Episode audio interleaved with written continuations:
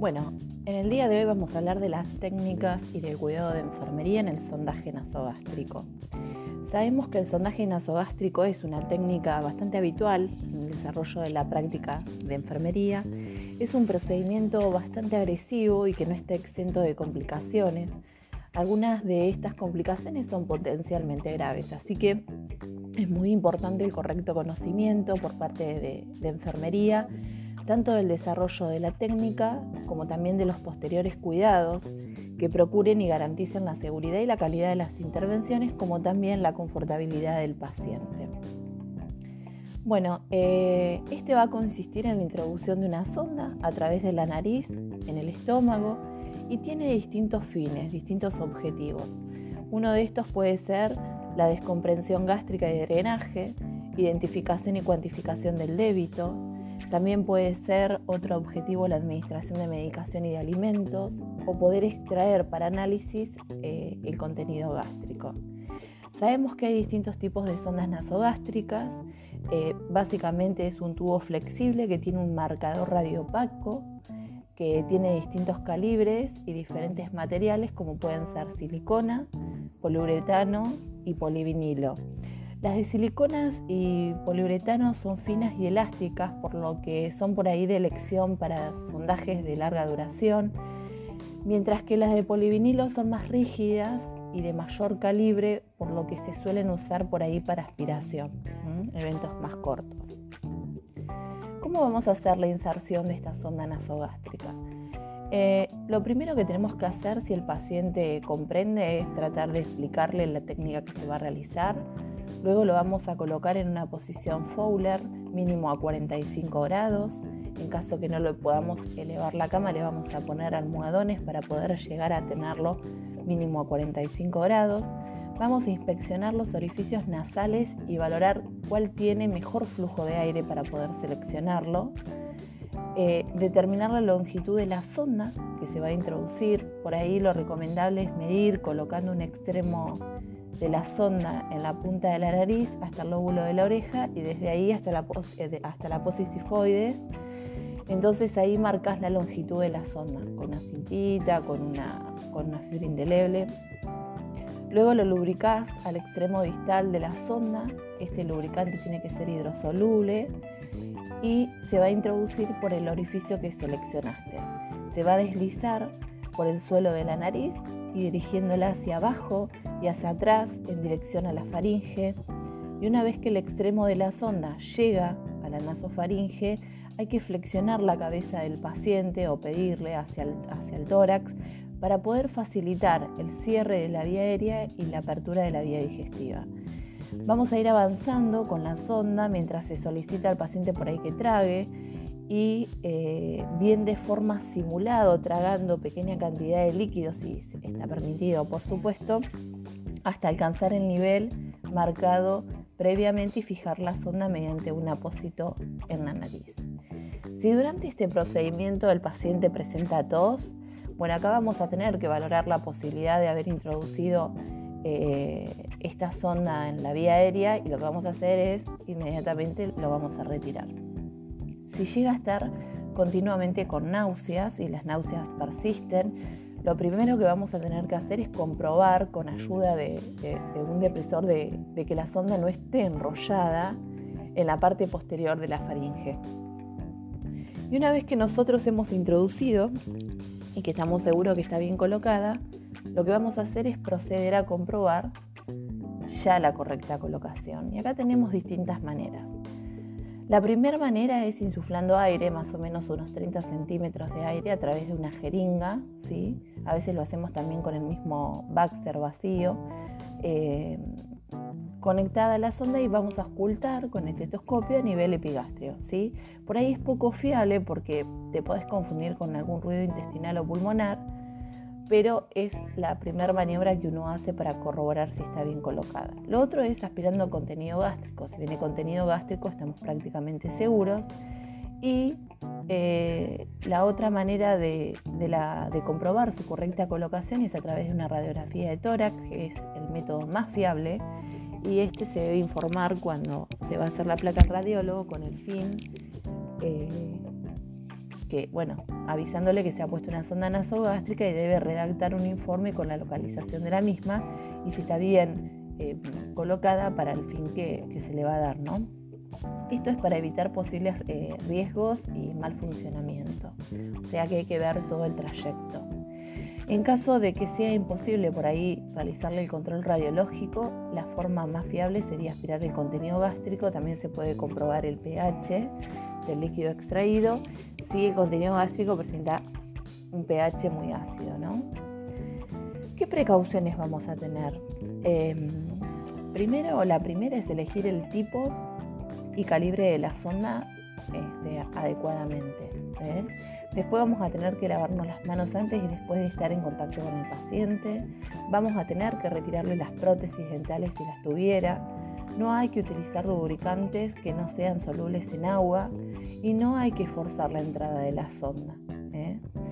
Pueden presentar también complicaciones y estas pueden ser traumatismos, algunas hemorragias nasales, que por ahí es lo más frecuente, puede haber sangrados eh, faringeos o laringias, también pueden presentarse traumatismos o perforaciones esofágicas y gástricas, puede ocurrir una obstrucción o que se haga una intubación laringotraqueal eh, que sea inadvertida, podemos generar algún compromiso cardíaco por reflejo vagal, eh, infecciones pulmonares y orales por mantenimiento por ahí prolongado de la sonda y eh, el aspirado del contenido gástrico tanto en el momento de la colocación como secundaria a una mala posición de la sonda antes de introducir la medicación o alimentación también y complicaciones que pueden ser irritativas como una rinitis, faringitis, esofagitis, gastritis. ¿Qué es lo que está contraindicado en el sondaje. Bueno, aquel paciente que tiene un traumatismo cráneoencefálico o que tiene una lesión maxilofacial o una fractura de anterior del cráneo, por el riesgo a la penetración del cerebro a través de la, lámina cribiforme o del hueso etmoidal, si se inserta la sonda por vía nasal, em, podemos generar toda esta complicación. Hay que usar la vía orogástrica. ¿Eh? También otra indicación son las lesiones potenciales que puede haber en la columna cervical. Esto es por el riesgo de la lesión de la médula espinal y si se produce algún movimiento durante la inserción de la sonda, este, esto puede llegar a, complicarse. Y también la otra son las varices esofágicas por el riesgo de la ruptura y el sangrado, que sería una hemorragia terrible. Bueno, ahora vamos a hablar específicamente de aquellos cuidados. Los cuidados básicos que nosotros tenemos que hacer de enfermería. Primero hay que registrar siempre la intervención, eh, eh, siempre poner la fecha de colocación, cuál fue el motivo del sondaje. También es importante poner cuál es el modelo y el calibre de la sonda o las incidencias durante el proceso si las hubiera. Y la indicación de la técnica que siempre debe estar firmada por la orden médica. Lo otro que vamos a hacer es planificar la fecha de cambio según el tipo de sonda y los cuidados de mantenimiento. Eh, esta es una manera muy práctica para ir rotando el sondaje. Informarle también al paciente las sensaciones que puede tener y hacerlo partícipe en la medida de lo posible en su autocuidado. Vamos a tratar de evitar los tirones y los desplazamientos de las sondas. Eh, vamos a hacer la fijación cada 24 horas y la vamos a tener que movilizar a la sonda para que no haga úlceras por decúbito. Entonces le vamos a hacer una pequeña rotación todos los días, por supuesto si la patología no lo contraindica, y no se tiene que movilizar la sonda ni se realizan lavados en casos de intervenciones por ahí de cirugías gástricas, esofágicas, salvo que esté indicado este, por una prescripción médica y o que el objetivo del sondaje sea a través de dar medicamentos o alimentación que hay sí. Siempre se recomienda verificar que esté correctamente colocada ¿eh? antes de poder administrar ya sea medicamentos o alimentos. O si hay dudas del correcto emplazamiento, también hay que, hay que chequearlo. Hay que tener una muy buena higiene bucal y nasal, mantener permeable y vigilar la, aparición de, de, náuseas, vómitos o distensión abdominal, que puede indicar también que esta zona se haya obstruido Y si por ahí la sonda se emplea para hacer nutrición o administración de medicamentos, siempre la vamos a tener que limpiar antes y después de administrar. Se hace con agua, más o menos unos 50 centímetros, y cada 4 o 6 horas si se trata por ahí de una nutrición que está de manera continua. Al paciente siempre lo vamos a tener que tener en una posición Fowler durante la administración y se recomienda dejarlo con la cabecera elevada a 30 grados media hora o una hora después de la misma. Y cuando se trata de una sonda nasogástrica por ahí que tiene luz única, se tiene que utilizar la aspiración intermitente a baja presión. Y cuando posee doble luz, se debe usar una aspiración continua baja, más o menos se considera unos 30 milímetros de mercurio, que es preferentemente eh, o aspiración de, alta, de alto modo intermitente entre 80 y 120 milímetros de mercurio. ¿sí? Después lo que vamos a hacer es vigilar la, integridad de la sonda. Siempre es recomendable cambiarla cada 15 días. Se va a alternar este, en ambas fosas. ¿sí? Y si la sonda es de alimentación, el cambio por ahí lo podemos llegar a realizar cada 30 días. Esto depende de las normas institucionales del Comité de Infectología y también del tipo de sonda con respecto al material. ¿Qué tenemos que tener en cuenta al retirar esta sonda? Bueno, primero vamos a colocar el paciente en posición también Fowler, la vamos a pinzar o la vamos a como a taponar y se retira la fijación.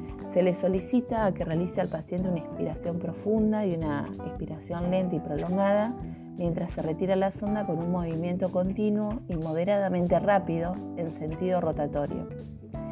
Por ahí está, como muchas otras técnicas, precisa de los conocimientos y de las habilidades por parte del equipo para garantizar una correcta práctica y es necesario también la comunicación y la colaboración del equipo multidisciplinar, ya sea nutricionista, los médicos, ¿eh?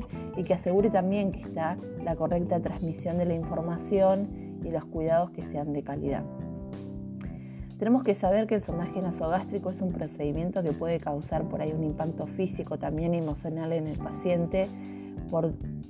Nosotros tenemos que darle información y, hacer una educación sanitaria al respecto y hay que implicarlo en su autocuidado, darle apoyo emocional y procurar las comodidades por ahí que sean posibles. También es importante y lo, que tenemos que saber para ir finalizando es que hay sondas, distintos tipos de sonda y que tienen distintas características. Eh, hay, la más común es la sonda Levin, que tiene una luz única, que esta se utiliza para la descompresión gástrica y el aspirado del contenido y también a veces se puede utilizar para administrar la nutrición enteral de manera eventual, o sea, comenzás las primeras horas y después haces el recambio de la, de la sonda, de la K108. Después está la sonda Salem, que esta posee una doble luz, tiene una, una para drenaje y la otra es más pequeña que actúa como ventilación y proporciona como un flujo de aire para evitar la adherencia a la pared gástrica y es la misma indicación que tiene la sonda Levin. Después hay otra sonda que la llaman MOS, que es de tres luces, que tiene como un globito que ocluye el píloro y tiene dos luces, y uno queda en el estómago y que aspira, y el otro se aloja en el duodeno, a través del cual por ahí se puede administrar directamente la alimentación. Después tenemos la sonda Entron, que, es para alimentación nasogástrica, tiene un diámetro pequeño, hay que pinzarla cuando no se utilice porque no, no hay que conectarla tampoco a la aspiración porque se colapsa, porque es muy finita. Y después tenemos la sonda freca, que es para alimentación eh, con el calibre estrecho. Bueno, espero que les haya gustado. Muchas gracias.